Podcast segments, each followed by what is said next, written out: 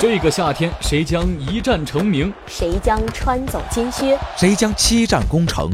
我们拭目以待。世界杯来了！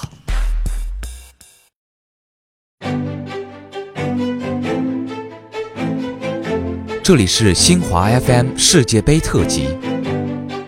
神秘之师创造历史，巴拿马队为荣誉而战。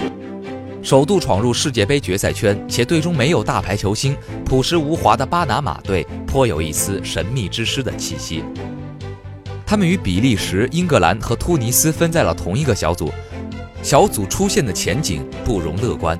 拿到世界杯决赛圈的首个进球或积分，应该是更实际的目标。如能放手一搏，巴拿马队也许能带给世人一些精彩的瞬间。在俄罗斯世界杯预选赛上，巴拿马队在北中美及加勒比地区排名第三，拿到了直通俄罗斯的门票。巴拿马队的主教练是来自哥伦比亚的戈麦斯，这位主帅似乎没有带给球队哥伦比亚式的华丽脚法和战术思想，他更为实际的给球队配置了注重防守、刺激边路快攻和长传冲吊的打法。虽然整体战术一般，但是巴拿马队球员的身体素质还算不错。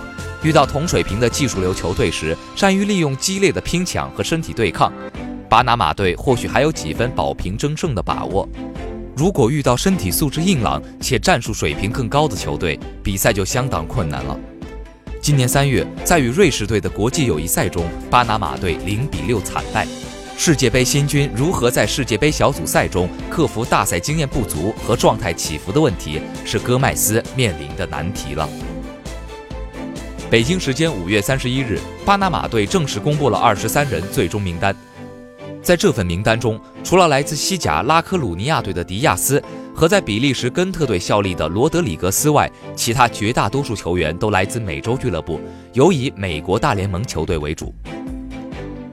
在本届俄罗斯世界杯上，巴拿马队与比利时、英格兰和突尼斯同分在 G 组。实力强大的欧洲红魔比利时作为上届世界杯的八强，是该小组的第一档次球队。英格兰队虽然在上届世界杯未能小组出线，但整体实力仍要强于突尼斯队和巴拿马队。作为 G 组排面实力最弱的一支球队，巴拿马队如何卸下心理包袱，调整好临场状态，以昂扬的精气神打好比赛，取得进球，取得积分，或许是他们在俄罗斯世界杯上最切实的期望和收获。